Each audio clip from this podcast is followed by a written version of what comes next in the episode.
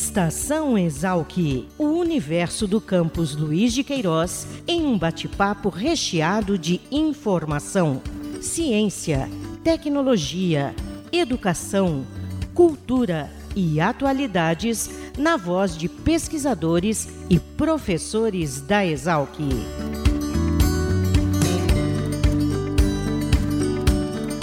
Olá, começa mais uma edição do Estação Exalc, o podcast da Divisão de Comunicação da Escola Superior de Agricultura Luiz de Queiroz, a Exalc, no campus da USP em Piracicaba. E em tempos né, de combate à pandemia pelo coronavírus, nós continuamos em atividade remota, obedecendo às determinações de distanciamento social.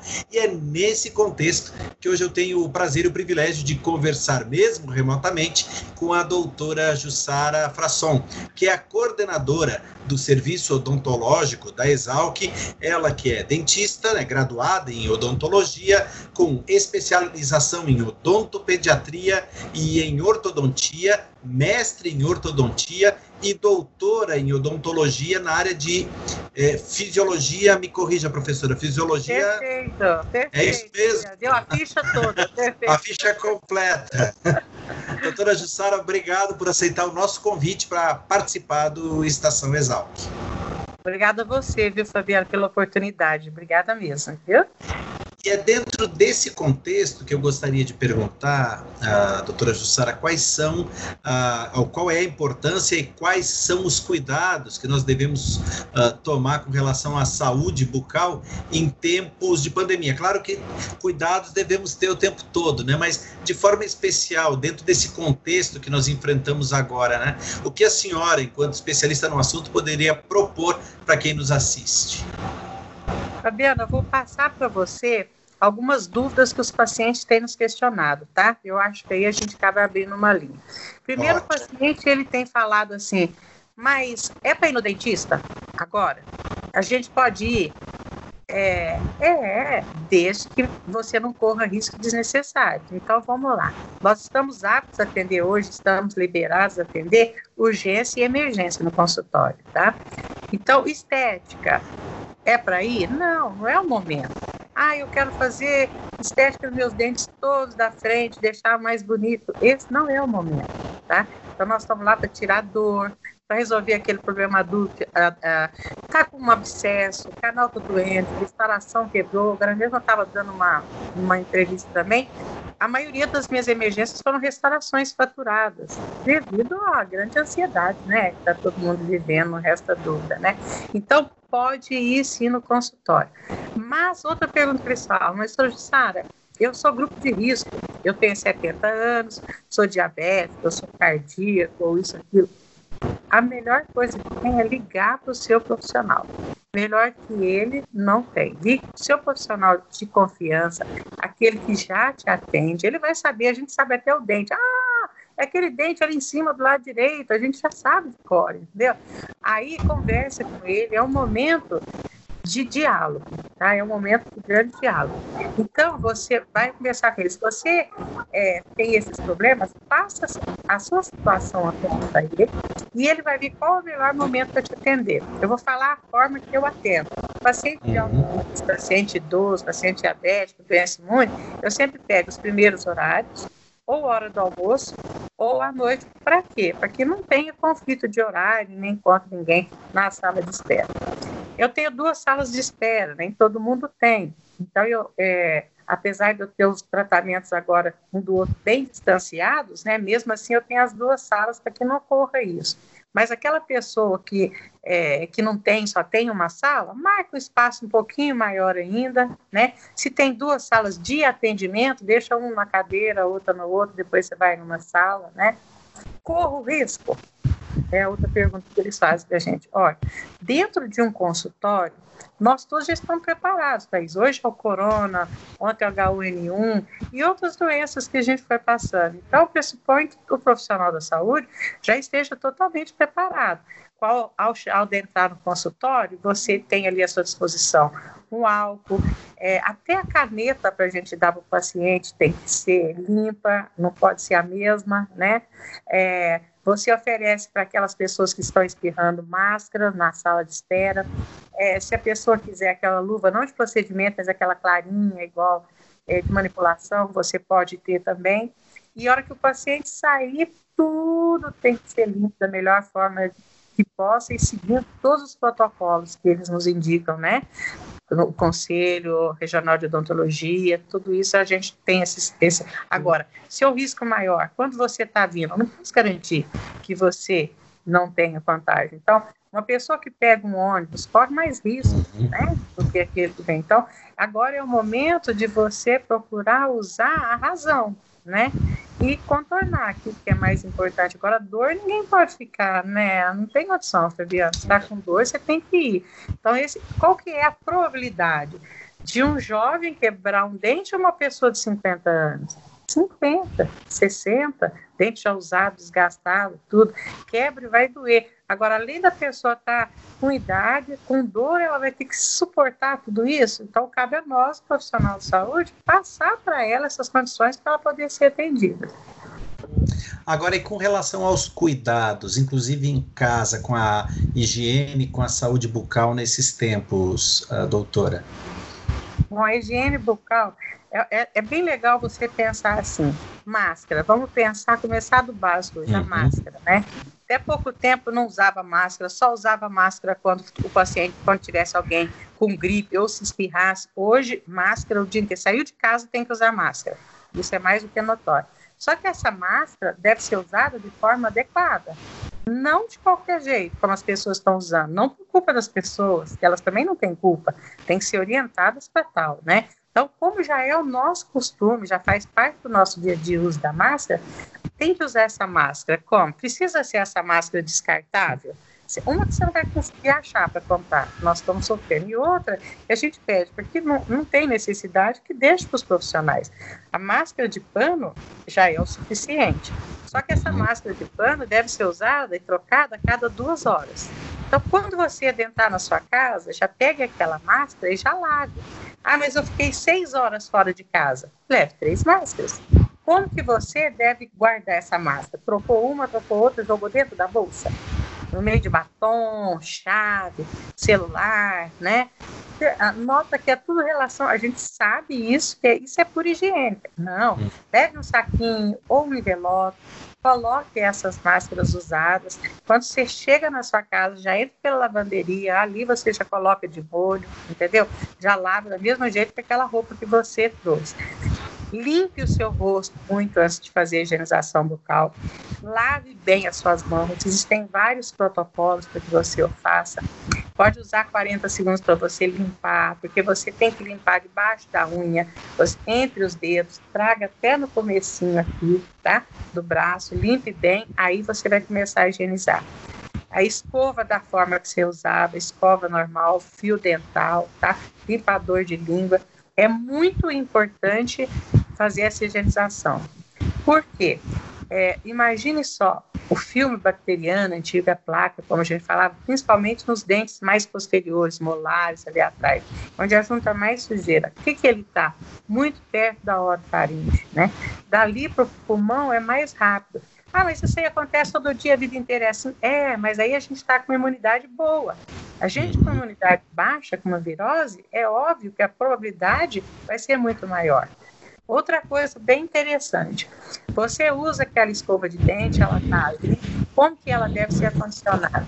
Ah, da mamãe, do papai, do filhinho, tudo juntinho ali no banheiro? Não, separadas.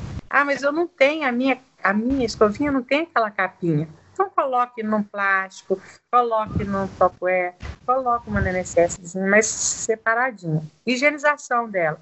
Limpa normal essa escova, e depois você pode colocar enxaguatório bucal, você pode borrifar ou deixar ele imersa por um tempo, uns 15 minutos, já vai ser o suficiente, tá? Para limpar. Uma coisa bem interessante, eu saí, eu tive corona, ou eu tive uma gripe, não sei, ou uma, qualquer uma virose, eu estou muito mal e já estou na saída disso e já estou sarando. Aquela escova de dente que você tava, joga fora. Hum. Joga fora, já não serve mais, porque depois você já está melhorando e aquilo. Então, vamos, é o tipo de coisa que você tem que deixar para trás, né? E a mesma, a, o mesmo cuidado em relação às escovas eu passo. E aquele paciente que usa uma prótese total? Hum. Para a vovó, ela tira e põe no pires ali em cima, do lado da cama, que era só dela, não tem. Hoje pode fazer isso mais? Não pode. Ou dentro de um copo, igual muitos antigos fazem, um copo. Não, mas eu deixo meu copinho só para isso. Não pode compra uma capinha, uma caixinha dessas de aparelhinho removível, coloca ali deixa guardado. Com escova sua prótese, quem tem uma ponte, e essas plaquinhas meio relaxantes. Imagina, se você está tão preocupado com a saliva que cai ali, você vai levar a baba inteira ali, entendeu? Escovadura, escove, depois salpique, tá? Ah, mas eu tenho coronavírus, eu acabei de ter, eu sou... então cuidado maior ainda. Solução de hipoclorito, né? Nada mais é do que uma cândida ali diluída, né? Coloca uma colherzinha dentro de um, de um recipiente vai, correspondente a um copo d'água, deixa ele de molho uns 15 minutos, enxágua bem e está limpo, entendeu? Então, se você for notar, é, tudo isso que eu falei em relação à higiene ainda. Nós temos agora uma vacina? Não temos. Temos um tratamento efetivo? Não temos. Todas as medidas que a gente tem hoje são essas medidas para a gente evitar, prevenir com que a gente pegue. Porque que o vírus está solto, está aí, vai passar, não resta dúvida. Mas se a gente tomar os devidos cuidados, né, como esse que eles estão fazendo, isolamento social para quem puder e tudo mais, né, tudo isso vai minimizar esse caos todo que nós estamos vivendo. É, é interessante todos esses comentários da senhora, porque geralmente, como uh, é plenamente ah, divulgado, né, que é um problema relacionado ao sistema respiratório, a pessoa acaba fazendo né, uma relação única exclusivamente com o nariz, e não é o fato, né? Então, diversas outras formas de, de... É, hoje eles já. É, logo que começou isso aí, eles falavam que era, era, ele atingia diretamente a respiração. Hoje já mudou. Amanhã eu não sei o que vai dar. Hoje já fala que é uma doença sistêmica, tá? Que ela, ela, quer, ela pega o organismo como um todo, tá? Uhum. Agora, quem tem problemas respiratórios e tudo mais, a gente está realmente suscetível a pegar mais facilmente. Mas hoje é considerado uma, uma doença sistêmica. Uma coisa que a senhora comentou comigo antes, enquanto nós conversávamos, foi e as, até citou no comecinho dessa nosso, desse nosso bate-papo, foi essa questão de como acondicionar corretamente a máscara. Eu lembro que na nossa conversa anterior, a senhora até comentou o pessoal que vai lá e simplesmente põe no queixo, ou guarda no bolso de trás da calça, ou no bolso do casaco, e depois tira, coloca, muitas vezes manuseando com a mão em cima ali da, da parte da proteção. É, é aquilo que eu te falei, não, sabe, não, não, eles não têm obrigação, mas cabe a gente passar. Então, assim, a máscara, ela tem uma função. O que eu tenho sentido, sabe, Fabiana, é assim, a pessoa pega uma máscara hoje, põe, é como se ela tivesse uma vacina, como se ela tivesse... Não, ela não está protegida, senão vai dar uma falsa proteção para ela, Sim. entendeu?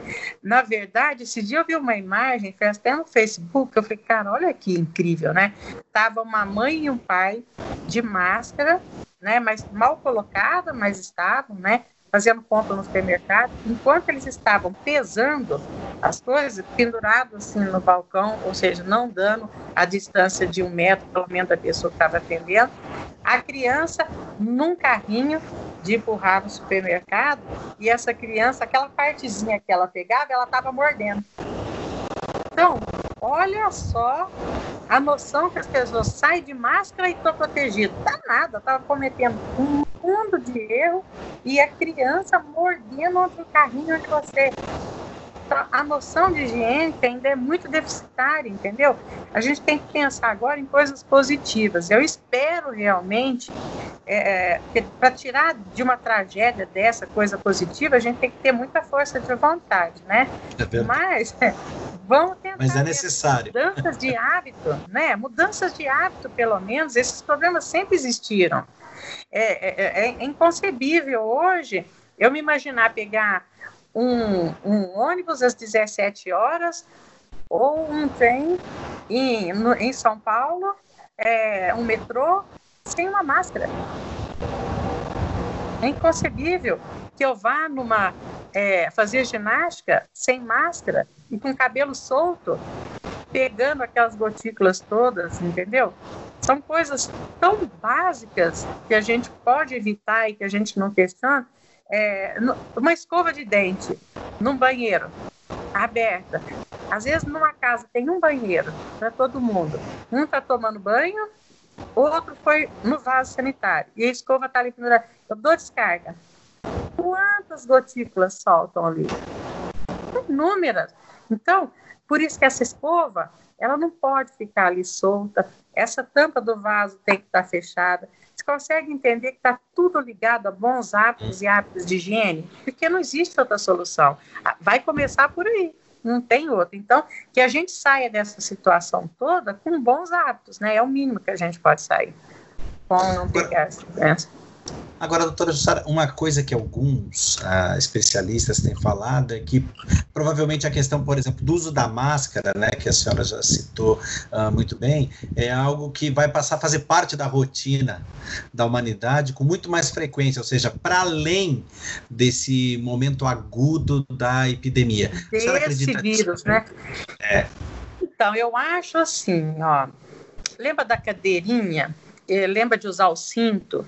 De segurança, né? A partir do momento que você seja sensibilizado e veja a importância disso, e eu acho a importância desse tipo de matéria, onde a gente possa. Então, as pessoas não deixam de usar cinto porque elas não querem, não deixam de usar porque elas não sabem a importância, entendeu?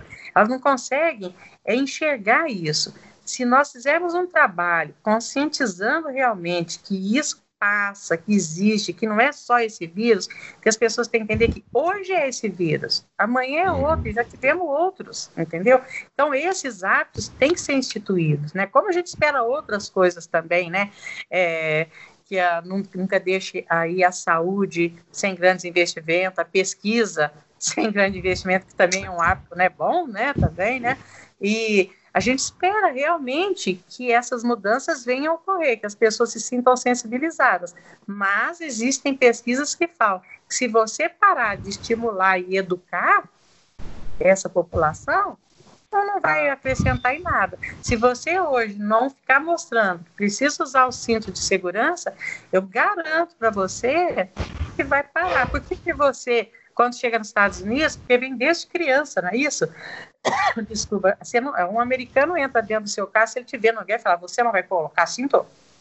Meus primos eles falam assim, é, é, é tão cultural para eles. Uhum. Então, o trabalho melhor que nós temos que fazer é assim: você mudar hábitos de adulto é complicado, mas você instituir numa criança é bem legal. Então, acho que a gente tem que trabalhar com crianças, mostrar, sabe? E é interessante que se você mudar a percepção da criança, se você mostrar para ela quanto isso é necessário e esses hábitos são importantes, elas cobram em casa também. Quando eu comecei com odontologia, a gente dava palestra, então eu pegava periferia, né? Às vezes na, na casa, para todo mundo tinha uma escova de dente. E essa escova de dente a mãe ganhou no motel. Que as crianças traziam para gente. Então a gente explicava e mostrava a importância. E hoje ainda dou palestra nas escolas. Então o que, que acontece? Você mostra para elas essa importância, mostra para elas qual o risco que ela, ela vai chegar em casa vai ter uma cobrança, entendeu? Então é nessa mudança que eu acredito, vindo da criança até no adulto. No adulto eu sei que é mais complicado, viu, Fabiano? Mas sempre fica alguma coisa, né? Mas vai ser mais complicado. Pensa só, Fabiano, e na saída, a gente está falando agora em, olha o medo que eu estou de ir no dentista e ser contaminado, olha usando uma máscara. E carnaval, a saidinha, e o trenzinho beijando quantas pessoas? Preciso falar mais alguma coisa? É questão de higiene. Entendeu? Quem sabe a gente consegue mudar essa cultura. Isso é uma coisa nojenta. Analisa só. Qual que, que tem de positivo nisso? Outra coisa, ah, a máscara tá ali, você concorda que ela tá ali para proteger, mas ela é uma barreira, vai ficar tudo ali. Por isso que eu preciso guardar essa máscara de forma correta, manusear essa máscara correta. Agora o pessoal está inventando, ah, eu vou colocar um strass na minha, vou encher de fitinha para ficar diferente. Você só está aumentando a superfície de contágio. Você vai ter quantas máscaras de estágio? Que isso? A conscientização da pessoa. Não é isso. É para fazer uma máscara que você possa lavar, não que fique maravilhosa, entendeu? A beleza está na saúde. Hum, é verdade. Virou, já está virando, inclusive, item de moda, né?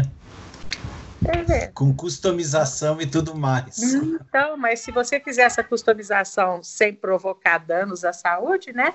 Tudo bem. Quero agradecer mais uma vez, doutora Jussara Frasson, coordenadora do Serviço Odontológico da Exalc, por conversar conosco sobre um assunto tão pertinente que é a questão da manutenção da saúde bucal, de forma geral, mas, claro, hoje detalhando com mais especificidade sobre a questão desses tempos de pandemia. Obrigado, doutora. Fabiano, muito obrigado. Obrigada a você pelo carinho, tá? Pela paciência, pelo convite, tá bom? Espero que tenha contribuído de alguma forma e me coloco sempre à disposição, tá? Muito obrigado mesmo, viu? Eu que agradeço. Com certeza contribuiu. Um abraço, muito obrigado, oh. doutora. Abraço também a você que nos assiste, nos ouve, né, em mais essa edição do Estação Exalc. Lembrando que esse é um espaço feito para você. Suas dúvidas, críticas, sugestões e comentários são sempre muito bem-vindos. Use os nossos perfis nas redes sociais para enviar a sua contribuição. Um abraço e até a próxima edição. Tchau.